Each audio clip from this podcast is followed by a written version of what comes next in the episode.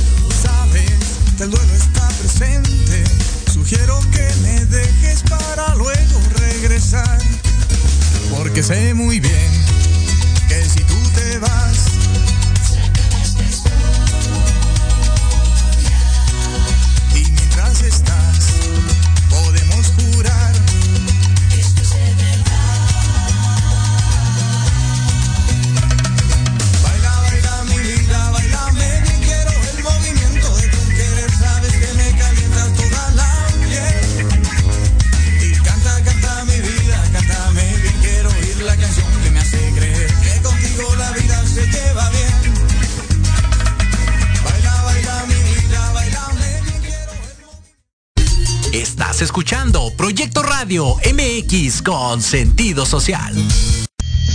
Las opiniones vertidas en este programa son exclusiva responsabilidad de quienes las emiten y no representan necesariamente el pensamiento ni la línea editorial de esta emisora. Aprende, diviértete y gana. En tu programa, Mejorarte. Soluciones prácticas de nueva generación. Porque en la vida lo que no mejora, empeora. Y la diversión también suma. Recuerda, nuestra supervivencia depende de nuestro nivel de competencia. Comenzamos.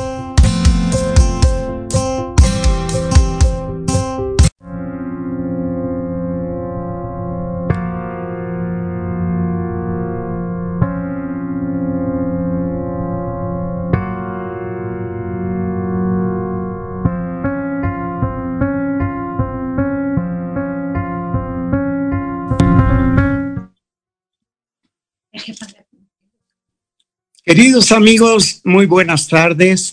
Bienvenidos a su programa Mejorarte con la doctora Diana Marta Calleja. Hoy les traigo un saludo de ella. Eh, también no nos ha podido acompañar, pero estoy seguro que ya para la próxima semana estará con nosotros en este su programa, al cual ella tiene la generosidad de compartir sus micrófonos conmigo. Y eh, un abrazo, Diana Marta, muy, muy sentido. Oye, hoy tenemos una, una invitada importante. Hoy tenemos una importada, una invitada importante que además es una muy querida amiga mía y compañera ha sido de otro muy querido amigo que es el gran pintor, escultor, eh, eh, maravilloso ser humano que es el maestro Leonardo Nierman. Y hoy queremos hacer un homenaje a la persona que está al lado de, al lado de de la persona y que es pues el, el- el que lo cuida y el que lo atiende y el que lo entiende. Y Eugenia Pérez del Toro, mi querida amiga, maestra, pintora, eh, te damos la bienvenida a estos micrófonos. Bienvenida, mi querida amiga. Hola Guillermo, muchas gracias por esta invitación. Gracias a Diana Marta y a todos los radioescuchas. Qué bueno. Eh, oye, pues mira, siempre empezamos un poco nuestra historia porque es una historia eh, eh, tierna, humana, para que nos cuentes cómo era, cómo es Leonardo de Puertas para Adentro. Eh, eh, vamos a empezar porque me cuentes cómo se, cómo se conocen, cómo se enamoran, porque ustedes han tenido una historia de amor muy bonita. Y entonces, cuéntanos eh, un poco cómo es esta historia, Eugenia. Pues mira, fue como de casualidad. Yo era dealer de arte y una tarde lo veo en una entrevista en televisión y le digo a mi hermana, ¿sabes qué? Le voy a llamar. Le voy a llamar a ver si me deja vender parte de su obra. Consigo el teléfono, le hablo y le digo a la secretaria, ¿sabes qué? Me llama Eugenia Pérez del Toro y quisiera yo hablar con el maestro. ¿Tú crees que me conteste un segundo? Oigo a Leonardo que llega al teléfono y me dice, Eugenia, ¿qué eres de mi gran adorado Carlos Pérez del Toro? Le dije, pues soy su hija. Dice, si tú eres su hija, yo soy tu familia. ¿Qué quieres? Lo que tú quieras. Sabes que en lo que necesites cuentas conmigo. Dije, ay, qué encanto, qué encanto. Le dije, ¿sabes qué? Lo único que yo quería es conocerte y saber si puedes darme algún, alguna obra para promoverla. Me dijo, ¿cuándo quieres venir? Le dije, cuando tú quieras, hoy mismo. Le dije, no, no, no, mejor mañana. Mañana hacemos una cita y con muchísimo gusto voy. Ok, perfecto. Al día siguiente tenía yo cita a las 4 de la tarde con él, llego, toco el timbre. ¿Y cuál era la sorpresa? Me estaba esperando en la puerta. Dije, ay, qué divino señor, la verdad que, porque la mayoría de artistas son medios creídos, creíditos. Así dije, qué lindo, qué humano, qué, qué, qué bella persona. Entonces, entro con mi hermana y nos da un beso y un abrazo a las dos y nos pasa a su sala. Y ahí empezamos a platicar que yo estaba medio, di- no, me estaba divorciando, iba yo ya en mis firmas y todo. Y él me dijo, oye, ¿de veras te quieres divorciar? A mí me fue muy mal. Le dije, ¿sabes qué? A mí no me importa si me va bien o mal. Yo lo que quiero es ya estar libre, ya no quiero problemas, tengo una sola vida y pues quiero disfrutarla. En ese tiempo tenía yo dos hijos chicos, uno iba a cumplir 12 y, la otra 14, pero dije, no importa, es mi oportunidad para volver a vivir y para disfrutar la vida. Total, nos quedamos hasta las nueve de la noche con él, no nos dejaba ir, plática plática, y le digo, bueno, nos llevamos los cuadros, yo te aviso que se vende y te hablo para que nos des una cita. Perfecto. A los dos días le llamo y le digo, ¿sabes qué?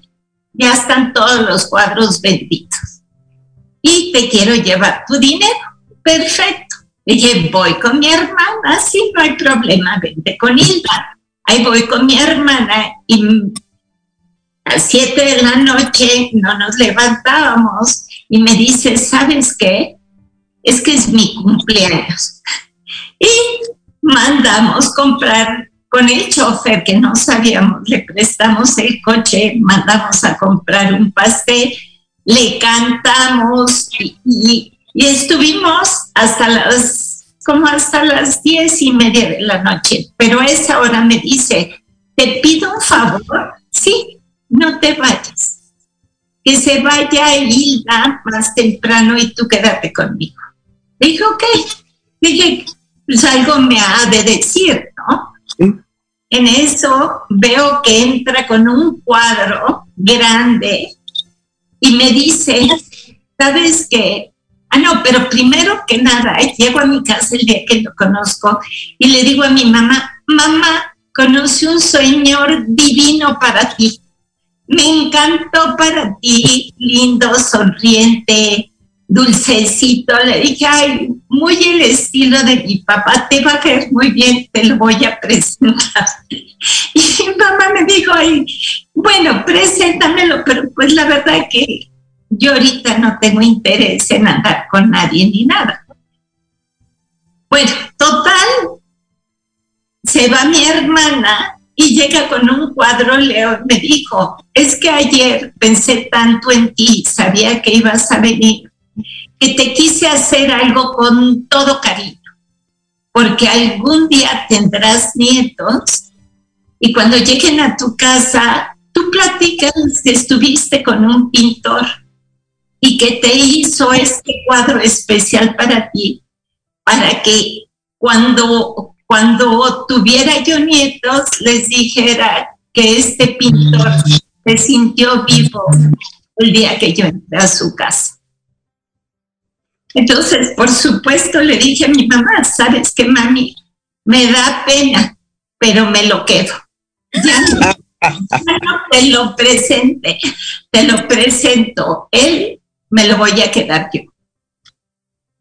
Pero tenía yo, sí, me acababa yo de divorciar. Y el día de mi divorcio fue como casualidad, porque firmamos el, la tercera firma de, este, del divorcio, que es lo que se usaba antes. Y me fui al San Angelín con todas mis amigas a festejar. Ya nos levantaron, yo me levanté para ir al baño y me encuentro a Leo con un cliente. Y me dice, ¿qué haces aquí? Le digo yo, festejando mi divorcio. Entonces, ¿ya tienes tu divorcio? Sí. ¿Y qué vas a hacer en la noche? Nada. Te invito a festejar. Pues vamos. Y nos fuimos al Churchill a cenar y al día siguiente me invitó a cenar y al otro día y comíamos y cenábamos todo el tiempo juntos, pues ya empezamos a andar. Qué lindo, qué lindo. Mira, eh, a mí no me extraña porque yo también lo fui a visitar un día y nos hicimos grandísimos amigos. En la fecha en la que tú hablas era un 1 de noviembre, que es el cumpleaños de Leo. Y y debo decirte que la misma impresión yo cuando lo vi, lo fui a ver, lo fui a ver porque yo iba a poner un paseo escultórico en Santa Fe y quería que él participara porque él es un agente sumamente generoso, eh, colaborador. No hay un solo sitio en el mundo donde no haya puesto, exhibido o regalado o donado una obra de él. Este, realmente en ese sentido es un prodigio. Es un hombre súper ameno, simpático, divertido. Yo con nadie me río tanto como con, como con Leonardo.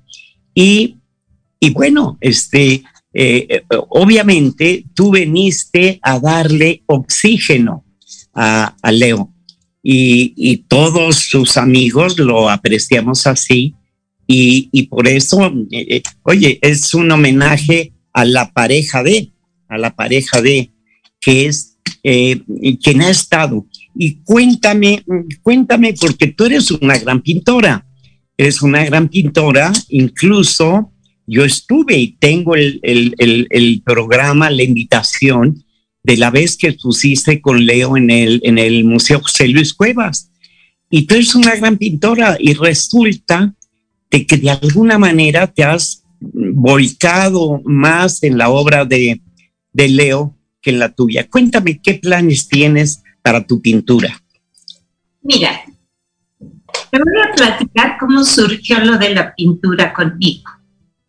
Un día Rodolfo Rivera, que tú conoces, museógrafo del MUCA y director del MUCA, me invita a hacer un cuadro de Santiago Apóstol para el museo de el museo de Querétaro. Hago un cuadro y a la verdad era tan figurativo, tan perfecto, que lo dejo a un lado y dije, no lo voy a hacer porque no es lo que a mí me gusta. Y empiezo a fragmentarlo, a hacerlo viejo, a quitarle espacios y lo mando el último día. Rodolfo se lleva el cuadro y me dice, espero que vengas a la exposición. Le dije, ay, no, la verdad que no voy a ir a ver un cuadro nada más. Era el primero que hacía, que hacía yo, así como para exhibir. Y le dije, no, definitivamente no pienso ir. Eso fue el viernes la inauguración y el lunes recibo una llamada de la directora Margarita Madaleno del museo y me dice, la maestra Pérez del Toro, le dije, sí, soy Pérez del Toro, pero no soy maestra. Dice, es que tengo un cuadro tuyo que me fascinó y fue el que más gustó de la exposición. Y te quiero dar para el año que entra la, la inauguración de tu obra toda la parte del museo, toda la parte de abajo, que son varios salones, quiero exponerte a ti. dije, ay, qué divina, déjame pensarlo. Le hablo a Leo y le digo, oye, Leo, ¿qué crees? Me están ofreciendo esto. Y me dice, tómalo. Dije, ¿cómo crees? Si no sé siquiera si, ¿qué voy a pintar? Tú, tómalo, tómalo. Entonces le hablo y le digo, ok, sí, sí, voy a pintar para ti y ojalá pueda tener suficiente obra para llenar tu museo. Y es al día siguiente, hablo con Rodolfo y Rodolfo me dice, oye Eugenia, quiero adquirir para el museo ese cuadro. Nos encantó. Dije, ¿qué crees? Ya se lo di, pues no sé qué vas a hacer, pero tú no das ese cuadro, porque yo fui el que te invité y ese cuadro lo quiero para el MUCA. Dije, híjole, ok, y quiero hacerte para fin de año cerrar una exposición contigo. Dije, ay, qué lindo. Dije, pues manejaban una galería de la universidad. Dije, me la va a dar, me va a hacer una, una exposición en la galería. ¿Y cuál fue mi sorpresa? Que me hizo la exposición en Palacio de Minería. Y ahí empiezo yo a pintar ya en forma más seria. Oye, eh, eh, Leo, tú sabes que, vamos, es un melómano impresionante. Eh, todos los domingos asiste a conciertos. Él ha sido patrono de la Orquesta de Minería. Cuéntanos esa faceta de Leo como melómano, como amante de la música. Mira, Leo decía que la música era como la pintura. Tenía silencios y tenía que eran como las notas y los colores que era como el final de la, de la sinfonía. Siempre, desde muy chico, estudia para violinista se le queda la formación de violinista y este y queda increíble porque dice que la música y su pintura siempre han estado fundidas, no se separan para nada. Él aprendió a tener los ritmos con la música.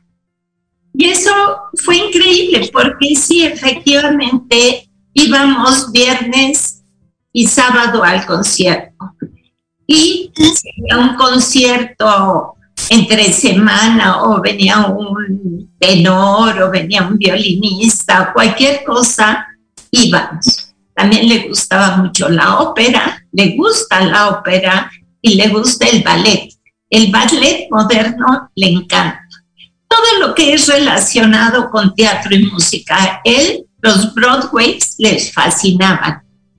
Yo decía, bueno, ¿cómo? Pero era de Broadway, de zarzuela, de tango, todo, todo lo que es música le gusta. ¿Tú tienes idea de cuántos discos de música tiene? Pues yo creo que ha de tener unos 15, 20 mil. Por lo menos. Oye, te voy a contar una anécdota con Piazzolla. Un Sí. día va a comprar eh, eh, unos discos y se encuentra Piazzolla y le dice, maestro, ¿sabe que yo tengo más discos que usted? Le dice, imposible. ¿Cómo que imposible? Yo los tengo repetidos. Entonces, Oye, eh, eh, no, pero, pero este es genial porque, bueno, tiene, tiene unos tapices en la sala Nezahualcóyotl, con lo cual él, pues cada sábado, domingo que va al concierto, pues puede ver su obra, pero la puede ver en todo el mundo, es que es impresionante. Mira, eh, eh, si tomas el libro de, del color y la música de Leo, eh, que tiene ya sus años, pero tenía, no sé, solamente en Estados Unidos 50 obras eh, en exhibición y, y obras gigantes. El 19 de noviembre, día de Leonardo Nierman en Chicago, ¿te acuerdas, Eugenia? Claro, ahí en la entrada de la ciudad está una escultura monumental en el mero freeway. Es una escultura gigantesca y le dieron el día de Leonardo Nierman. Yo creo que el obra de él haya de haber en Estados Unidos en unas 45 lugares y en Sí, sí, únicamente en universidades yo creo que tiene como 50 tapices. Pero es que es de todo el mundo. Mira, En todo el mundo, pero es impresionante cómo la gente de Chicago lo ama. Eh, No, y, y en, en Canadá, en Estados Unidos, en España, en todo el mundo, es que es, es impresionante. Pero eh, cuéntanos una, una intimidad, porque yo sé, ¿cómo te dice la ley de cariño?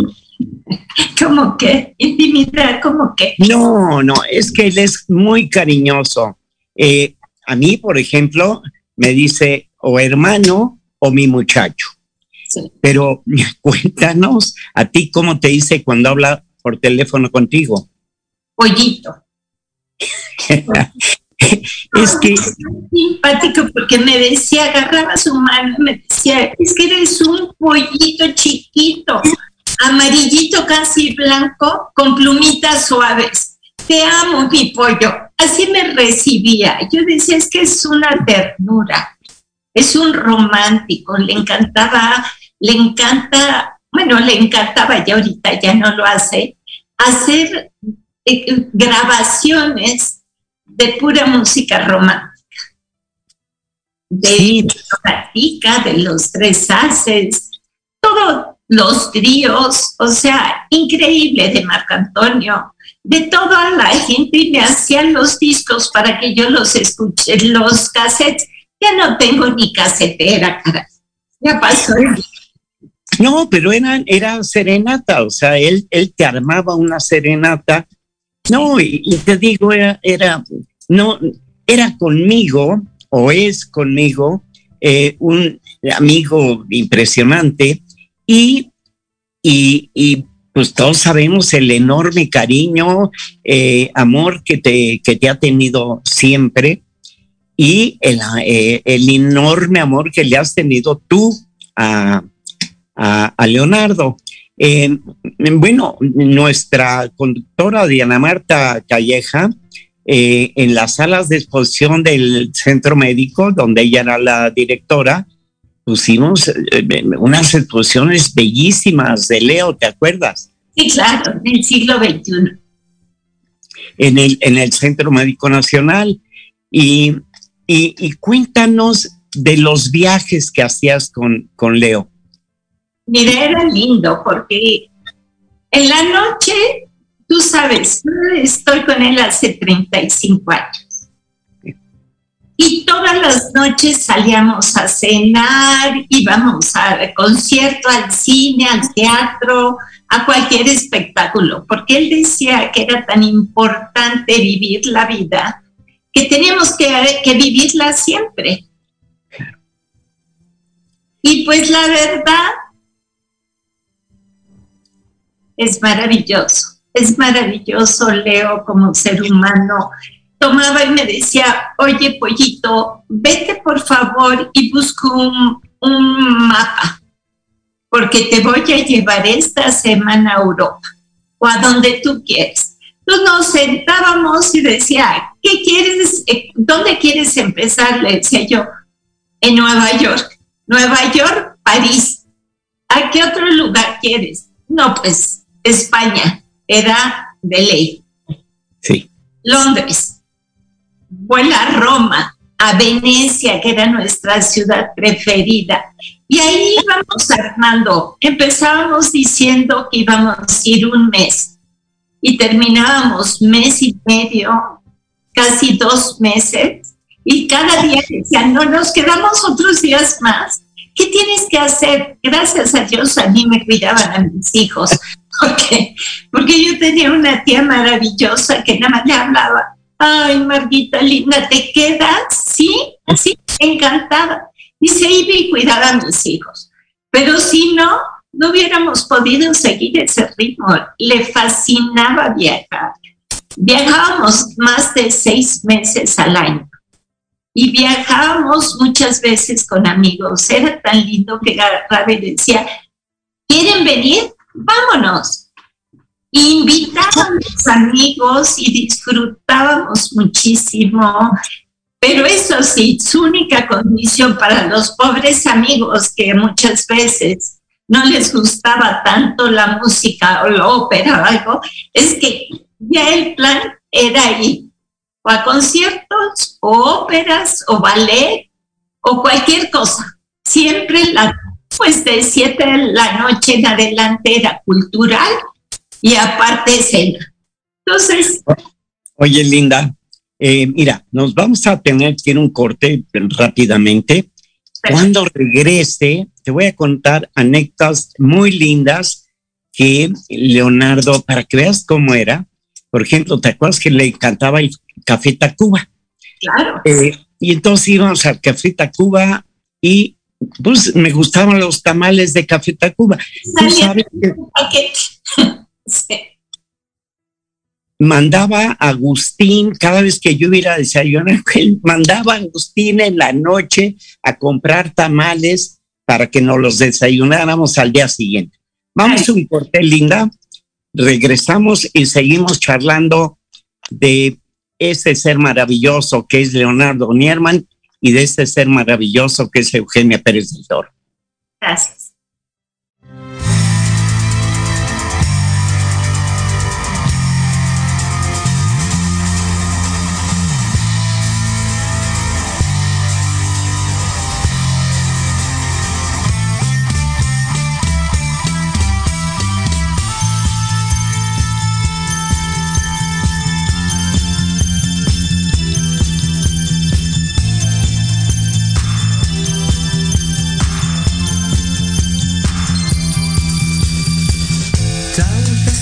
Lo advertiste, o tal vez ignoré.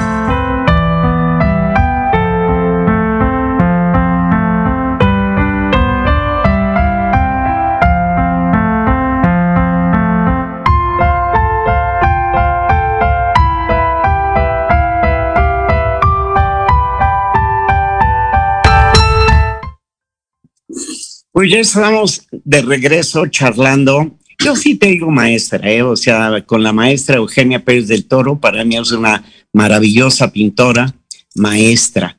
O sea, eh, oye, quiero comentarle al público algo muy bonito. Mira, nuestra conductora y amiga Diana Marta Calleja, en el Seguro Social, eh, y se, hizo una preciosa exposición de, Leonardo en Paseo La Reforma, en la sede principal del instituto, y que vea el público una bella escultura de Leonardo a un lado, a un costado, exactamente. Si tú ves de frente al edificio, al lado izquierdo, está una escultura de Leonardo.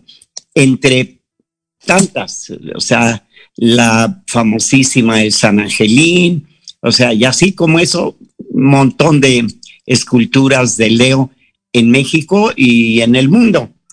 Y este, y, te voy a contar, eh, te interrumpo un segundo, eh, un día charlando con Leonardo, eh, hablamos del grupo Lelutier, de un grupo argentino bueno, pasó un año o dos, no lo sé, y vinieron a México al auditorio y llegó el chofer de Leo con unas entradas de Lelutier para mí, para mi mujer, este, pero ¿cómo se acordó dos años después de ese detalle? Bueno, así es Leonardo, mi hermano.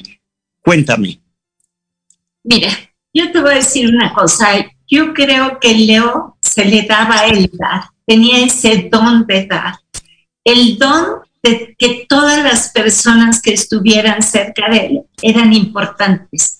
Siempre tenía un detalle para cada uno, siempre traíamos regalos para todos, chamarras, suéteres, lociones, cosas para joyería de mujer, todo, porque siempre decía, ¿sabes qué? Si quieren compartir un tiempo conmigo, que tengan algo mío también. Cualquier cosa que, que podía dar era un placer para él. Y él, la verdad, que ayudaba a tanta gente que, que, siempre fue, o sea, si íbamos a, a los conciertos, comprábamos 20 abonos. 20 abonos que repartía con toda la gente que le interesaba la música. Que si el, traíamos zapatos para el señor del periódico. ¿Por qué? Porque le lastimaban sus pies. Otra vez supo de un niño que iban a operar del corazón, que no tenía dinero, pagó la cirugía del niño y de los papás la estancia en Houston para que el niño se salvara muchísima gente que necesitaba de operación de cataratas la pagaba. Los partos, hasta tú conoces a Rafa, el parto de Rafa. Con sus empleados siempre fue tan generoso que la verdad creo que no hay nada más importante en él como don, esa, esa forma de ser humano. Tenía muchas cualidades, pero el dar, el escuchar, el estar con toda la gente, no importaba si eras rico, si eras pobre, si tú acudías a él, ahí estaba siempre. Oye, Eugenia, déjame que cuente algo muy fantástico de Leo. Él se metía montones de caramelos en, en los bolsillos. Y cuéntanos qué hacía con los caramelos que traían los bolsillos lo primero que hacía es ver a alguien, le daba tanto gusto sacar sus caramelos, ponérselos en la mano y además le encantaban los de café. Entonces era muy complicado encontrar sus dulces de café, pero cada vez que veía un amigo, sacaba sus dulces y se los ponía en la mano. Yo no sé si tú recuerdas esta, esta anécdota estaba Leo en Chicago en el hospital y yo estaba en Madrid, yo vivía en Madrid, ah. pero a él le encantaban las cerezas caramelizadas. Sí, claro. Y entonces, pues, oye, a mí se me ocurrió ir, comprarle cerezas caramelizadas, se las mandé a Chicago y ese tipo de cosas eran encuentros que teníamos eh, maravillosos. Yo por eso tengo ese maravilloso, eh, no recuerdo porque Leo, oye, lo seguimos viendo y lo seguimos amando. Eh, pero eso a ti y a mí nos, da un común denominador, es ese enorme cariño por ese maravilloso personaje. Pero bueno, a ti te ha tocado el 24/7, o sea, el estar junto a él permanentemente. Y eh, cuéntame, ¿tú cómo te sientes en este momento? O sea, ¿cómo estás? Mira, yo estoy muy agradecida de la vida me dio la oportunidad de conocer a Leo como ser humano, no como artista. Como artista es muy exitoso, ha tenido todos los premios, ha estado en todos los lugares, hemos conocido gente increíble por él. Pero al ser humano, el ser sensible, el ser simpático, ocurrente, ese lo viví yo, ese lo viví yo y nadie, me lo puede quitar. El amor que siento, porque es, es tan tierno, tan lindo, tan dulce, todavía es siempre, nada más me ve, abre los ojos enormes, me dice, Pollito, bienvenida seas. Y, y, te quiere y quiere que lo apapaches y que lo estés besuqueando. Y es maravilloso, es maravilloso y ha sido un ser humano increíble. Él siempre decía, todos los días me veo al espejo y quiero ver un ser humano decente, limpio y que veas que, que, no tiene, no, como decía, no me, yo me puedo sentar de espaldas a una ventana o de frente. No tengo ni debo nada. no, no, no, no, no, es, es maravilloso.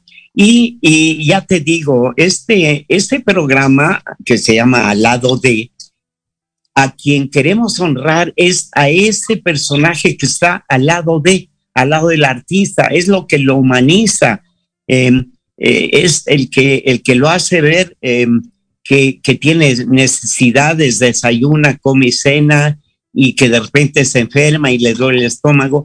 Y honramos a la persona que de. Sí, perdón, te interrumpí, que sí, Leo se ha sido medio enfermizo, hemos pasado cirugías, la embolia que estuvimos seis meses en Chicago en la rehabilitación, de que no podía ni ver ni respirar, se asfixiaba completamente paralizado de la mitad del cuerpo. Y cómo volvió a surgir y cómo volvió a vivir y cómo aprendió a disfrutar cada momento de la vida.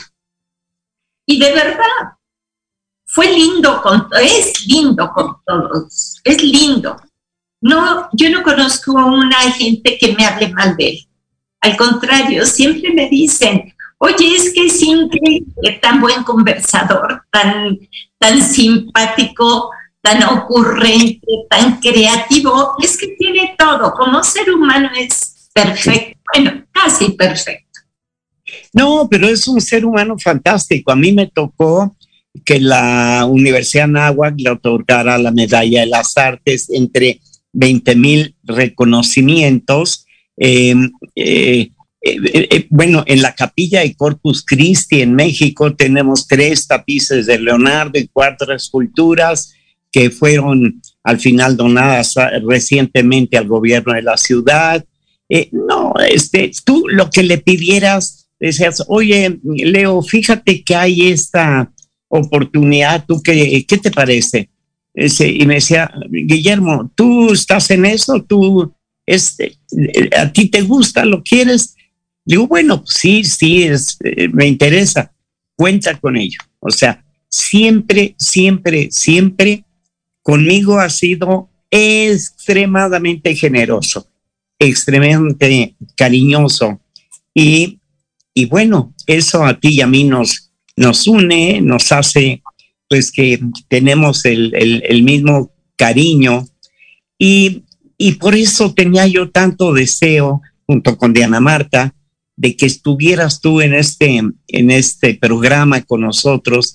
Me, me interesaba mucho que, que nos contaras de ese maravilloso ser humano, porque al artista lo puede conocer todo el mundo. Eh, te voy a contar una anécdota. Yo tengo un cuadro que está hecho a base de servilletas que Leo me dibujaba cuando íbamos a, a comer o a cenar. Eh, esas servilletas las tengo enmarcadas con esos dibujos, etcétera. Y me dijo, Leo, mira, cualquiera que tenga dinero, mucho dinero, puede comprar un cuadro en Nierman, pero esto que tú tienes, eso no lo puede pagar nadie. O sea, porque son mis muestras de amor, de cariño. Y tú de eso debes tener una tonelada. Sí, sí, tengo muchísimas servilletas, porque desde el día que lo conocí, me hacían las servilletas en cada restaurante que íbamos. Y ya después, era más espléndido, me regalaba, decía, es que este cuadro lo hice y pensé en ti, así es que esto no va a la venta, se queda para ti, llévatelo y no lo vendas, quédatelo tú porque es para ti. Oye, ¿tú, tú te acuerdas de Walt Rubinsky? Bueno, Walt Rubinsky era cuñado de Leo. Sí. Y una vez hablando con Wolf, me dijo, fíjate, fíjate que, que yo, pues cuando me iba bien en la vida, yo llegaba con mi cuñado y le decía, oye Leo, tengo algo de dinero, ¿qué hago? Pues mira, pues tú invierte en Nierman Sí. y compraba obra de Nierman. Una, tú sabes, cayó en desgracia, le fue muy mal y me decía, tengo muchos años viviendo gracias a Leonardo Nierman. Y, y te voy a contar otra neta muy linda. Una vez llevé yo a un banquero, amigo mío, presidente de un banco muy importante, y a que quería obra de Leonardo. Y entonces eh, eh, le dijo el banquero en un momento dado, oiga maestro, eh, ¿y usted cómo invierte su dinero? Y dice, pues mire, yo invierto en Nierman. ¿Y eso por qué, maestro? Mire, ese cuadro que usted está adquiriendo ahorita por 50 mil dólares, hace 40 años yo lo vendí en 50. O sea, dígame si no es un buen negocio, ¿no? Y eh, tenía detalles eh, encantadores. Sigue teniéndolos porque eh, eh, yo los sigo teniendo. Mira, el, artista no fallece nunca y es y Leo está vivo, gracias al cielo. Eh, su obra, ¿cuántos cuadros crees que haya en el mundo de Leonardo? miles, miles de cuadros. A donde vayas, a donde vayas siempre encuentras un Nierman. Solamente, solamente en el hospital de nutrición, donde tú sabes que yo voy muy seguido, tenemos, no sé si 20 cuadros, 10 tapices, dos esculturas. Este, es de una generosidad impresionante, caray. Te voy a contar. Cuando llegaron a pedirle un tapiz a Leo y dijo que estaban construyendo un edificio de siete, ocho pisos, le dijo, te voy a regalar uno para cada uno de los pisos. No quiero que nada más estén en un lado. Si los disfrutan llévenselos todos. Y en ese momento se puso, nos pusimos a sacar tapices, escogieron los tapices y se los llevaron.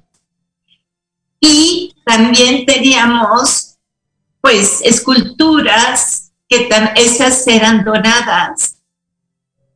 Y nunca le importó el dinero a Leo. Él no se quería hacer rico. Él era rico de tantas formas que no necesitaba el dinero y siempre decía, de tener el dinero en un banco a disfrutarlo, lo vamos a disfrutar.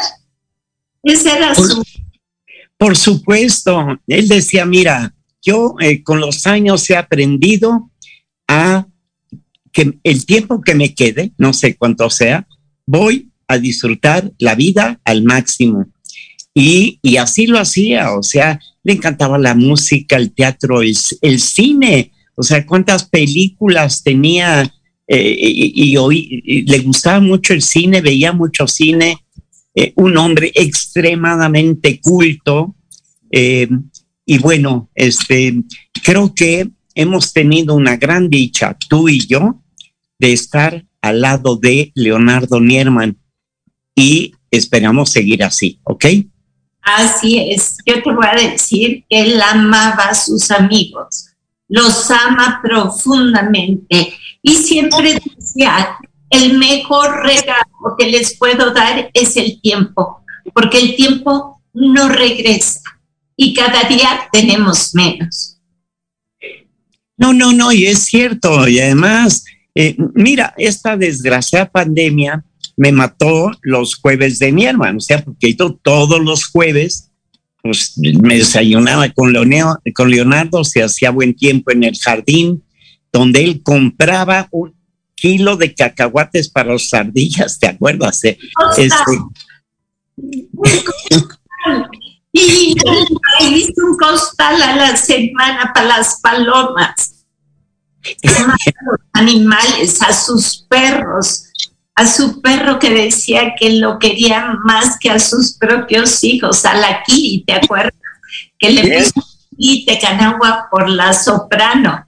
Y entonces, una era Jessie, por Jessie Norman, y otra Kiri Canagua. Cuando llegó Jessie Norman, que era amiga preguntaron cómo se llamaban los perros y no podíamos decir que Jessie por ella. Sí, sí, exactamente. Pero, pero era genial. Te digo, ir a, ir a desayunar con él.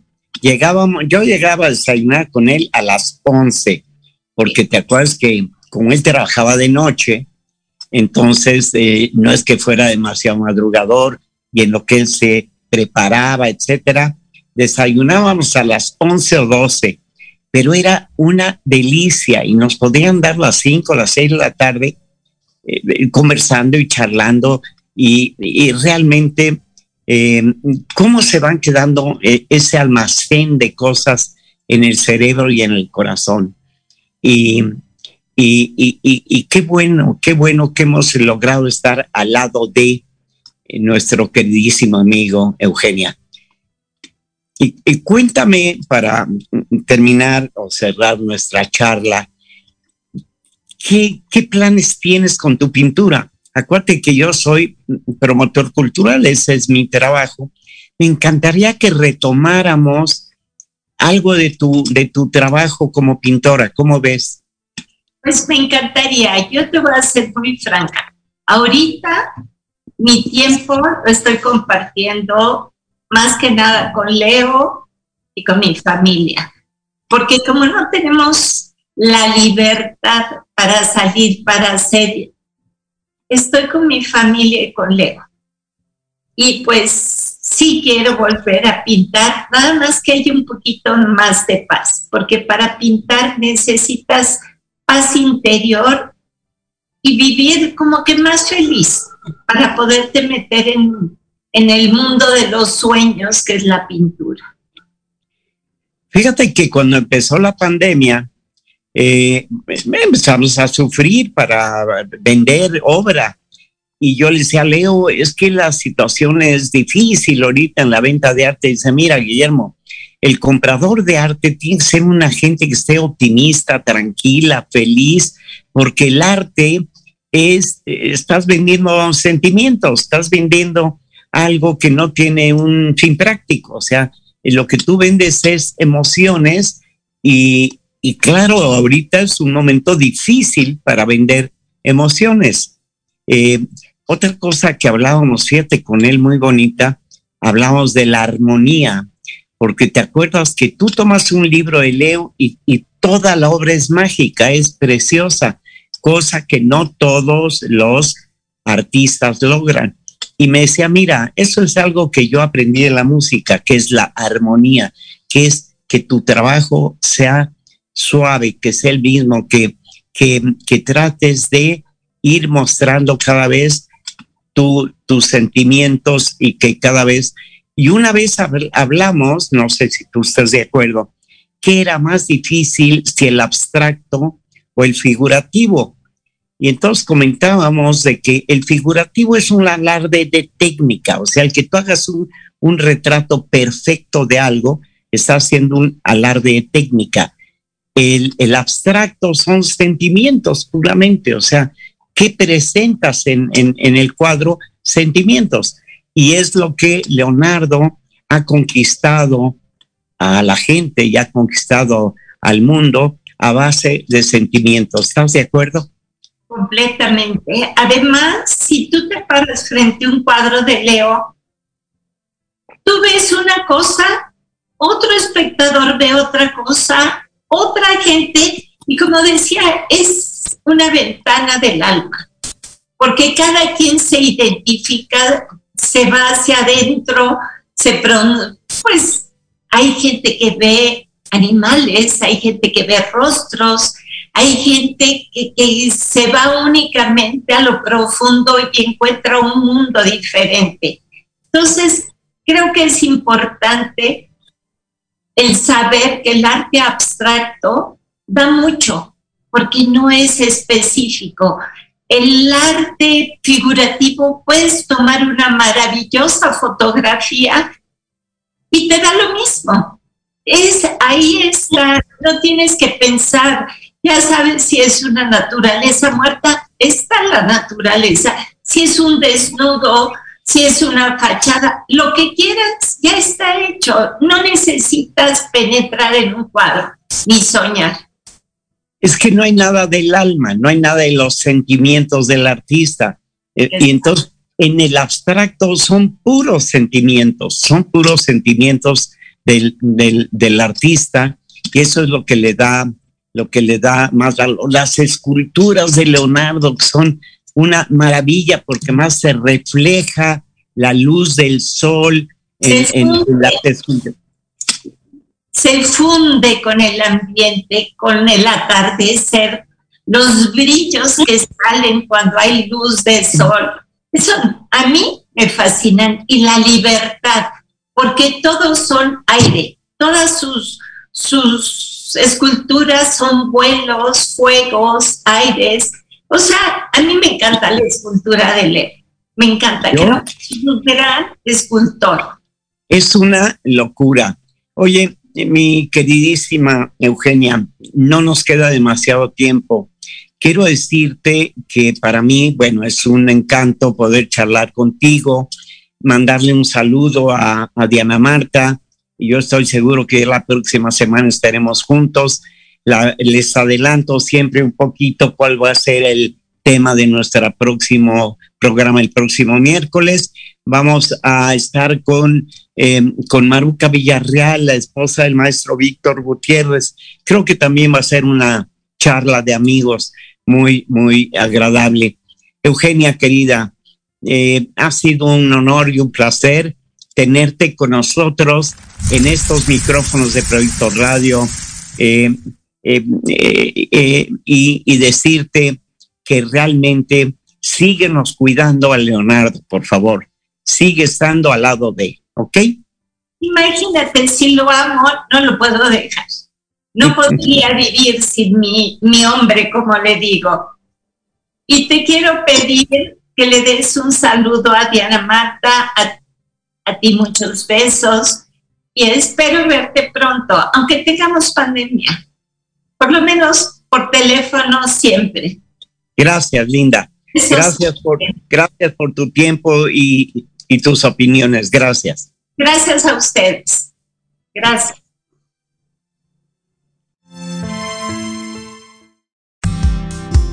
Esto no termina aquí. Comienza ahora contigo. Compárteme tus éxitos personales. Dale sentido y valor a